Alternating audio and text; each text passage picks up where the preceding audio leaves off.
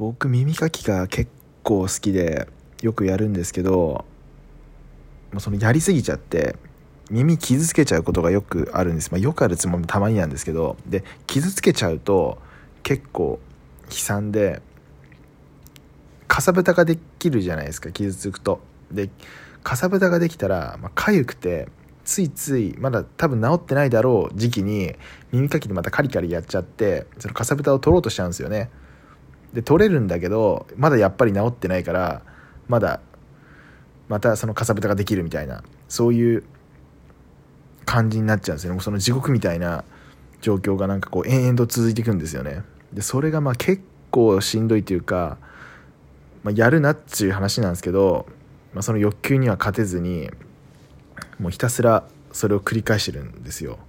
もういやもう本当にねこの輪廻から早く下脱したいんですよ。